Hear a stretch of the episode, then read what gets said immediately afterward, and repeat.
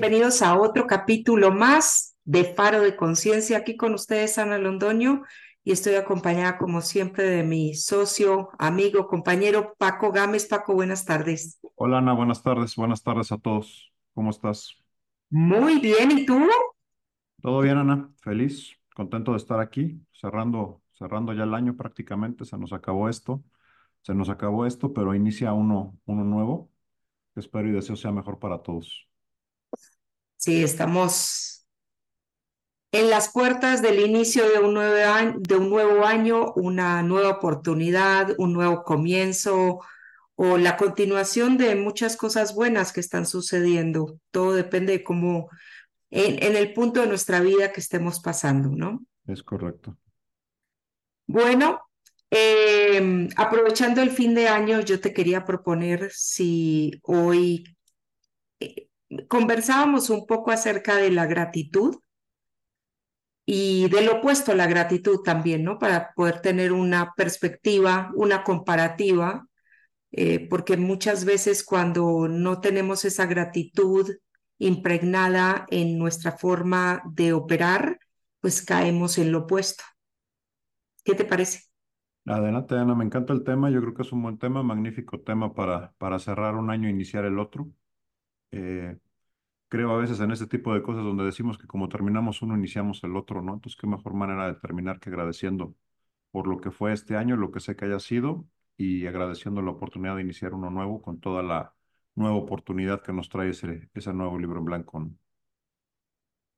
Me encanta.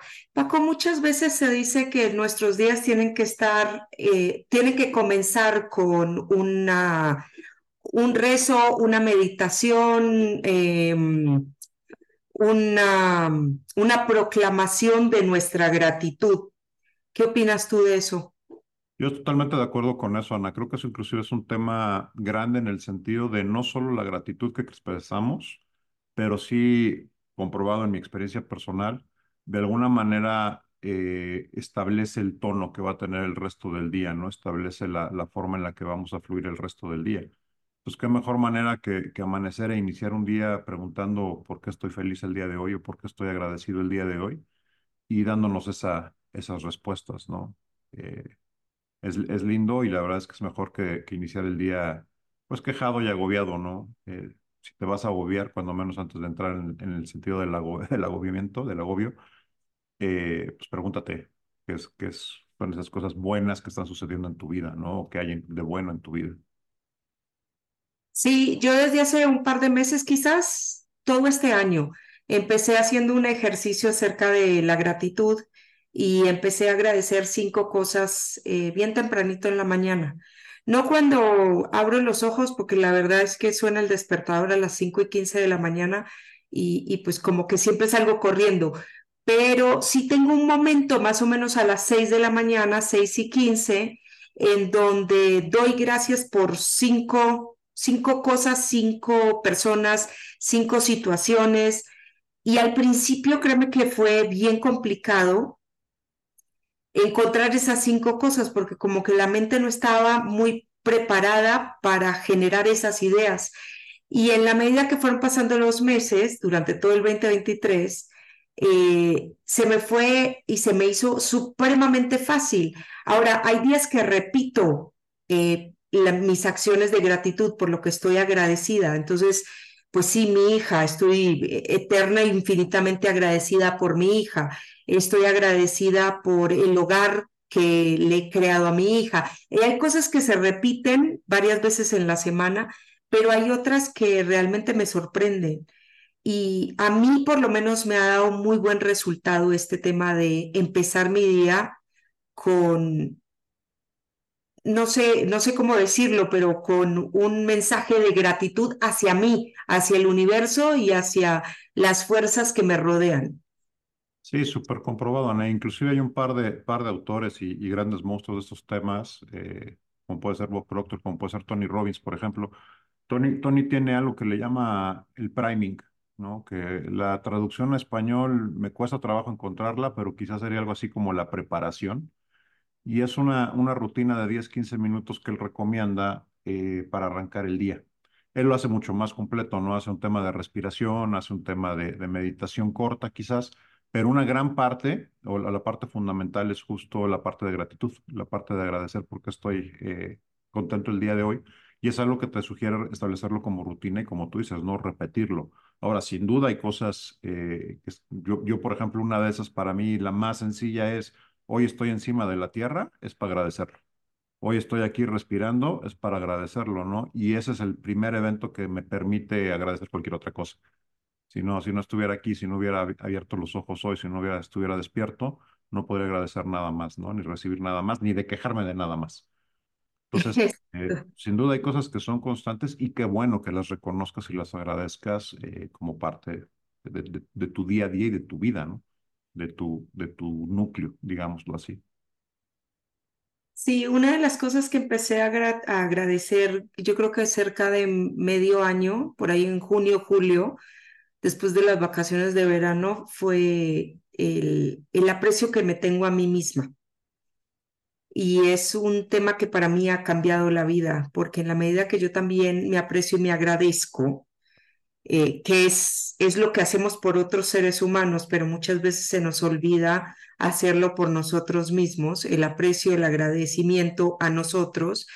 Eh, realmente la, la exigencia que te autoimpones y que muchas veces, a diferencia de mm, la motivación que puedes tener, es un desmotivante porque nunca te das una palabra de aliento, nunca te agradeces realmente por lo que haces por ti mismo en el día a día.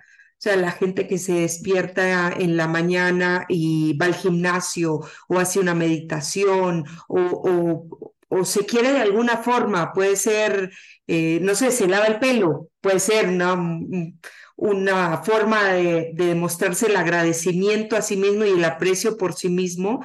Ese cuidado también nos lo tenemos que agradecer y en la medida que nosotros nos agradecemos a nosotros mismos, pues podemos tener mayor profundidad en el agradecimiento que tenemos por las demás cosas y personas en nuestra vida.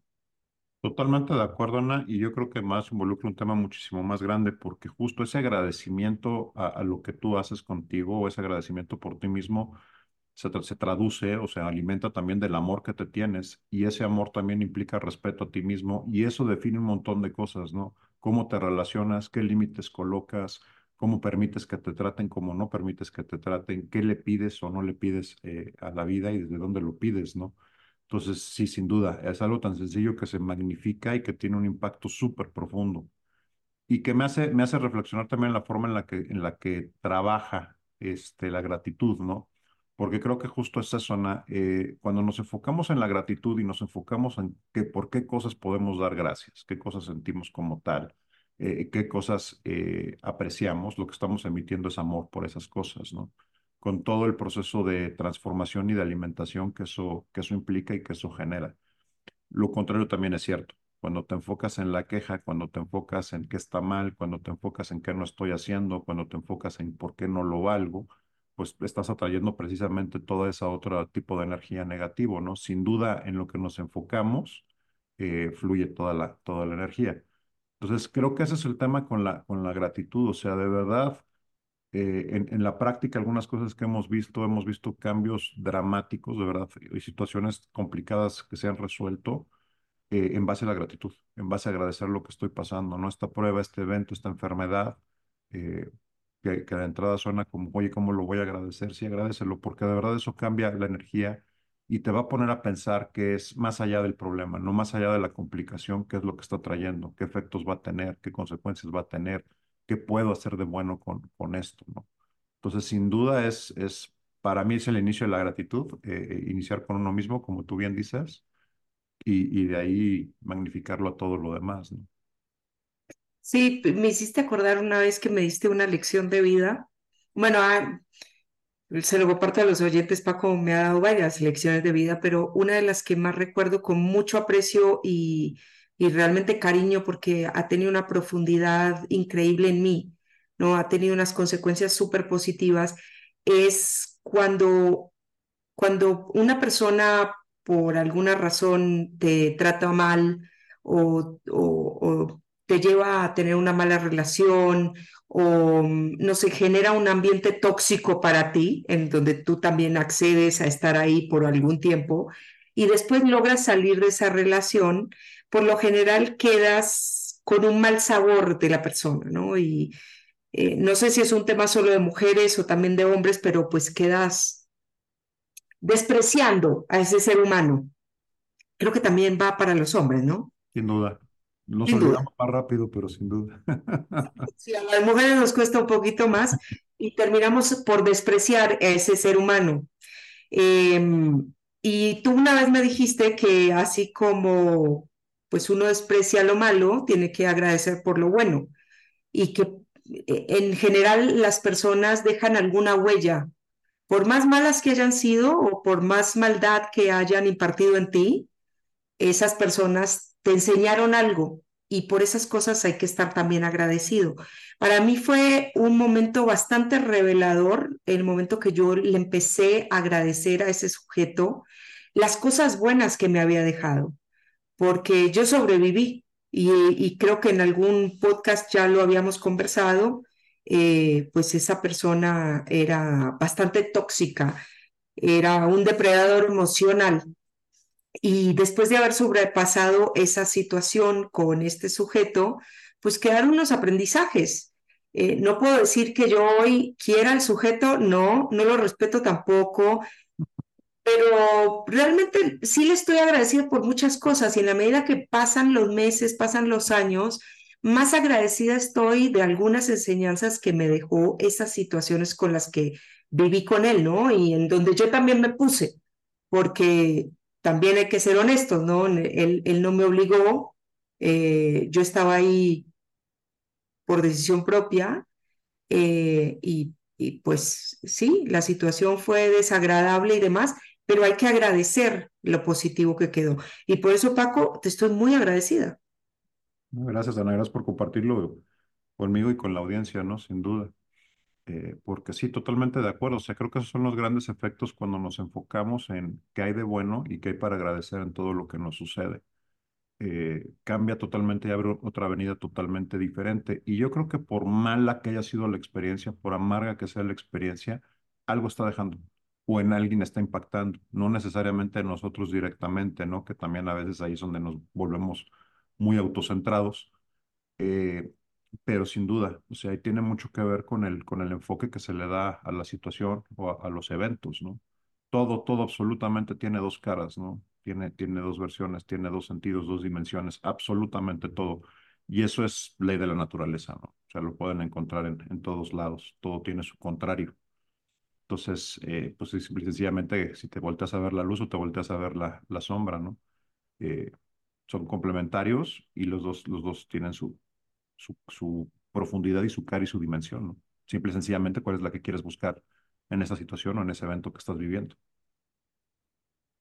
Así es, y sí tenemos que tener cuidado en el foco que le ponemos y esa energía que nosotros le aventamos al mundo, ¿no? Cuando nos despertamos, eh, si, si es con pensamientos de gratitud, de, de balance, de armonía, o si nos despertamos pensando en, pues, o tenemos pensamientos negativos, que al final del día nosotros terminamos siendo lo que pensamos. ¿Y desde dónde vivimos los eventos y las cosas, Ana? Porque platicábamos al inicio del programa, ¿no? El, el efecto contrario. El efecto contrario también es devastador. Cuando, cuando crees que te lo mereces todo, este falso merecimiento que de repente las personas asumimos, ¿no? Y, o sea, nos volvemos sumamente tóxicos en, en todos los sentidos y nos volvemos, eh, yo creo que estamos viendo muchos casos de estos en, en noticias el día de hoy, ¿no? Eh, en términos de prepotencia, en términos de abuso, en términos que se derivan de un, de un falso merecimiento, déjame llamarlo así, de una falta de empatía y de gratitud por las cosas, ¿no? Eh, sí creo que nos hemos contaminado mucho en el sentido de que pues, es, estamos viviendo mucho en apariencias y estamos viviendo mucho en, en temas económicos, monetarios, ¿no? Como si, como si eso fuera el, el valor de las cosas. Y si me voy a aspectos más prácticos, inclusive, esto recién tenía una conversación con unos amigos, el tema de la vuelta a la oficina, por ejemplo, ¿no? Eh, ya hay, o sea, hay gente que yo no regreso a la oficina y, y no voy a regresar y no quiero regresar.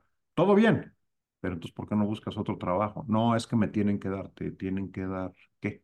O sea, yo partiría del hecho de que gracias a Dios tienes un trabajo, ¿no? Los que venimos caminando después de la pandemia en el mismo trabajo, te conservaron el trabajo, mantuviste el trabajo en una época bien complicada. Ya eso ya se olvidó. Y ahora es ya, este, yo exijo y yo quiero, y yo, y no tengo nada en contra, ¿eh? de que la gente trabaje remoto, ni, ni mucho menos, al contrario. Pero mi punto es, ¿desde dónde lo estás tomando y desde dónde lo estás viendo? ¿No? ¿Desde dónde estás tomando esta parte? ¿En qué momento ya dejaste de agradecer que tienes un sustento económico y un trabajo con cierta flexibilidad y ya, ya empiezas a imponer condiciones de otro tipo, ¿no? Y, y de los dos lados, ¿no? O sea, Y, y ahí permíteme hacer o profundizar en un aspecto de eh, hay que estar agradecidos por el trabajo, no quiere decir que no haya el mérito para tener ese trabajo, correcto. para nada. No, eso tampoco se puede desconocer. Yo hago mi mérito, yo tengo un trabajo y yo le aporto a una compañía y demás. Yo creo que por donde vamos es más desde el falso merecimiento, es es a- eh, hacerte dueño de cosas que realmente no son tuyas, en vez de partir del agradecimiento y de la gratitud ante las situaciones. Eh, yo creo que en esto del regreso a la oficina, eh, sí se desbalancearon un poquito las cargas. En algún punto, pues las empresas les convino que las personas trabajaran desde su casa porque había que mantener la productividad de las empresas, ya no podíamos cerrar la economía. A las personas también nos convino estar dentro de nuestras casas porque así nos exponíamos menos nosotros, a nuestras familias y demás. Y el regreso a la supuesta normalidad, que yo creo que ya esto es, eh, ya de normalidad no tiene nada, eh, sino esta nueva realidad está impartiendo una serie de retos a nivel empresa, a nivel trabajador, que pues hay que sortear, pero definitivamente con, con una cuota bien grande de gratitud, porque tanto empleados como empresas eh, transitamos por una época bi- bien, bien complicada. Sí, totalmente de acuerdo, Naya. En ese sentido, por eso decía de los dos lados, ¿no? Porque también, también esperaría que la empresa tuviera la empatía y la gratitud desde, desde su lado, ¿no? O sea, Sí, no se trata de negociar, no se trata de imponer en base a las condiciones que los dos, de los dos lados se desarrollaron. Tomemos lo mejor de los dos lados y veamos cómo adaptamos esto justo a esta nueva realidad, ¿no? Yo creo que esta nueva realidad todavía está en construcción. O sea, mm, no, no creo que sea un switch que salimos, apagamos y ya esto es. No, o sea, todavía hay muchas cosas que acomodarse. Creo que hay mucho aprendizaje que todavía vale la pena capitalizar, tanto de cosas a, a incrementar, cosas a parar y cosas a, a evitar o, o detener, ¿no? Y que no creo que estemos haciendo todavía la implementación de todas esas eh, al 100%, ¿no? Como para decir "Est- esto es, o así es como nos conviene, ¿no? Sí, con este tema del regreso a la oficina también eh, es mucho el tema de cuál es la tendencia, ¿no? Entonces, en la época de la pandemia, la tendencia era minimiz- minimicemos el espacio de las oficinas, ¿no? De los corporativos, de las empresas y demás, porque la gente tiene que trabajar desde su casa y tenemos que generar ahorros, ¿no? Después, eh, cuando ya tuvimos que volver a las oficinas de alguna forma, se generó este, esta vertiente de el trabajo flexible. Entonces la empresa se quedó con menos espacio físico y las personas podían ir dos días por semana y así. Y resulta que ahora la nueva tendencia está indicando que las personas tienen que volver 100% a la oficina. Y ha, ha sido así, no sé cómo lo ves tú, pero para mí son como tendencias que van y vuelven Yo y creo que hay un que aspecto también más profundo, más que la tendencia, en qué es lo que se está viendo y es lo que está pesando. Y el tema es el impacto que está teniendo en la economía el que la gente ya no se desplace. Porque lo que es una realidad es que eso detona toda una economía adicional. Tú requieres transporte, requieres desayunar en algún momento, eh, requieres que como no estás en la oficina, requieres a alguien que te haga el servicio tal, te haga tal cosa. Entonces hay toda una economía que se detona del movimiento de las personas. Con combustibles que se consumen, energía que se genera, con todos los trabajos agregados que eso, que eso trae. Y el tema es que ya, ya se está resintiendo. O sea, porque si es cierto, quizás eres más eficiente en tu trabajo en la empresa, pero no necesariamente para la economía, cuando estás encerrado en tu casa 8 o 10 horas. Entonces, ese es, ese es el tema que también está pesando, ¿no? No estoy abocando que estoy a favor o en contra, simple y sencillamente estoy diciendo esto, esto es lo que está pasando. Y hay una gran cantidad de, inversiones también que están hechas en pues, los edificios comerciales, ¿no? Los edificios de oficinas, las plazas comerciales, etcétera, que no están generando. Entonces ya también eso le empieza a meter, le empieza a meter eh, presión. Yo creo que lo interesante aquí y, es la perspectiva de ¿y qué hacemos ahora con eso? ¿Cómo, qué, ¿Qué nueva forma podemos encontrar? ¿Qué nueva manera podemos? ¿Y cuál es la oportunidad también, ¿no? Quizás nosotros estamos todavía un poquito, si bien estamos, no estamos tan atrasados, si venimos muy atrás de otros, de otros países como puede ser Estados Unidos, algunos países en Europa, en cuanto a la implementación de servicios a, de envío a casa, por ejemplo, de logística desde la casa, etcétera. ¿no? Hay una gran oportunidad de implementación de muchas cosas. Eh, pues va a tener que modificar. El problema y el reto también es que cómo le hace, por ejemplo, la persona que vendía los tacos, ¿no? O los desayunos o el box lunch este, afuera de la oficina pues no me da la vida para em, hacer envíos a casa, ¿no? Entonces, ahora, ahora ¿cuál es la siguiente actividad o cuál es la siguiente manera de, hacerlo? Y si lo aterrizo con nuestro tema, porque de repente aquí es donde vienen las conversaciones, ¿no? A ver, Paco, pero pues ¿qué agradeces a esa persona a la que se le acabó el trabajo, se le acabó? Sí, claro, te puedes enfocar en la tragedia y te puedes enfocar en lo que está sucediendo. O de nuevo, puedes agradecer de entrada que estás aquí. O sea, lo cual significa que brincaste muchas cosas, ¿no? Lo segundo es qué es lo que tengo que aquí para, para generar o para buscar una manera diferente o encontrar una forma distinta de hacer las cosas, ¿no? Y es, y es creo que es el, el, el tema en qué nos queremos enfocar. ¿Seguimos escarbando en el problema y seguimos escarbando en la tragedia?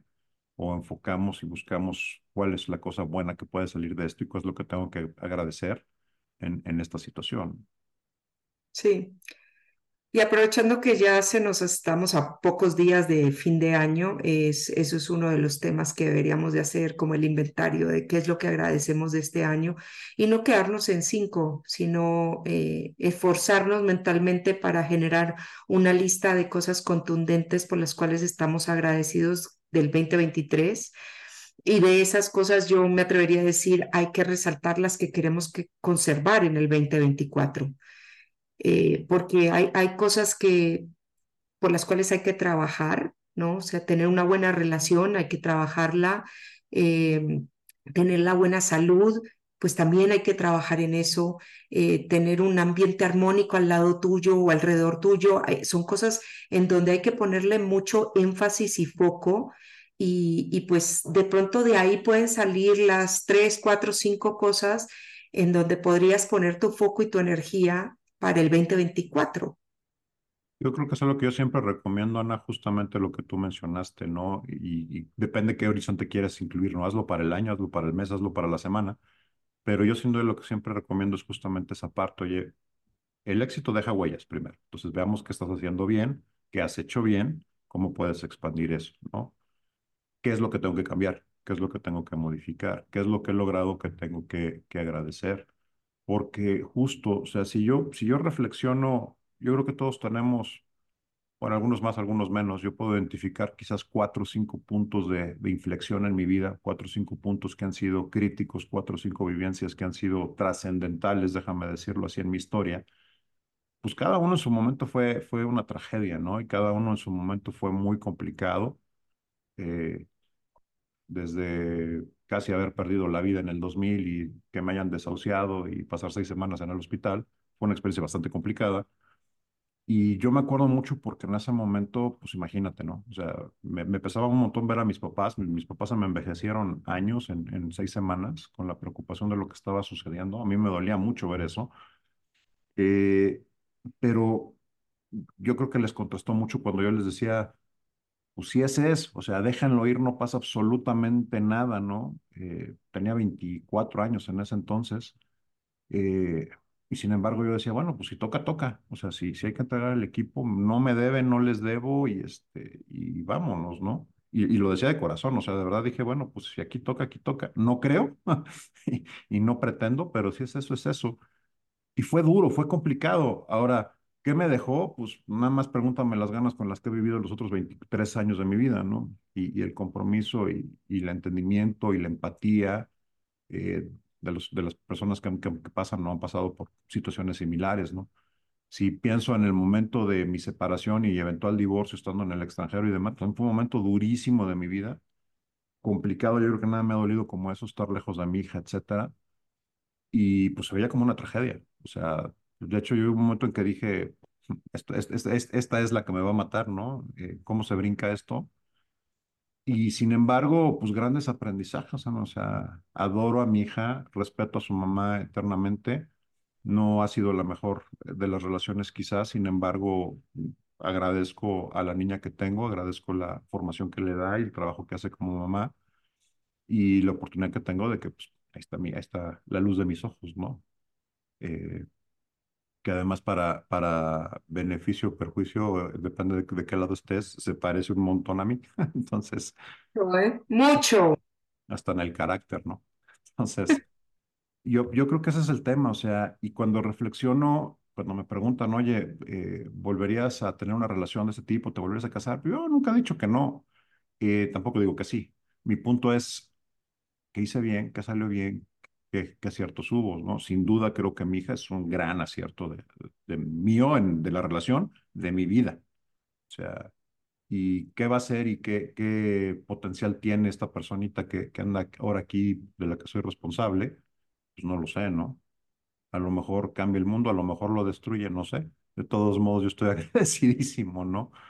Eh, y, ese es, y ese es mi tema, pues saca, saca lo mejor de lo, que, de lo que sucede y qué más puede seguir haciendo. Y yo hoy estoy convencido, si esos eventos no se hubieran dado en mi vida, no me estaría dedicando a lo que me dedico hoy, sin duda.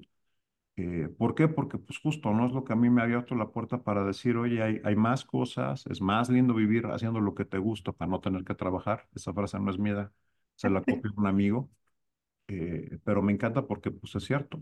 Qué lindo que puedas dedicarte a hacer lo que te gusta para que no tengas que trabajar.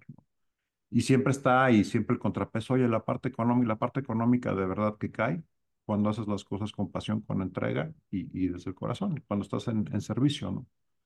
Entonces, creo que todo todo lo que les quiero decir es eh, justo, ¿no?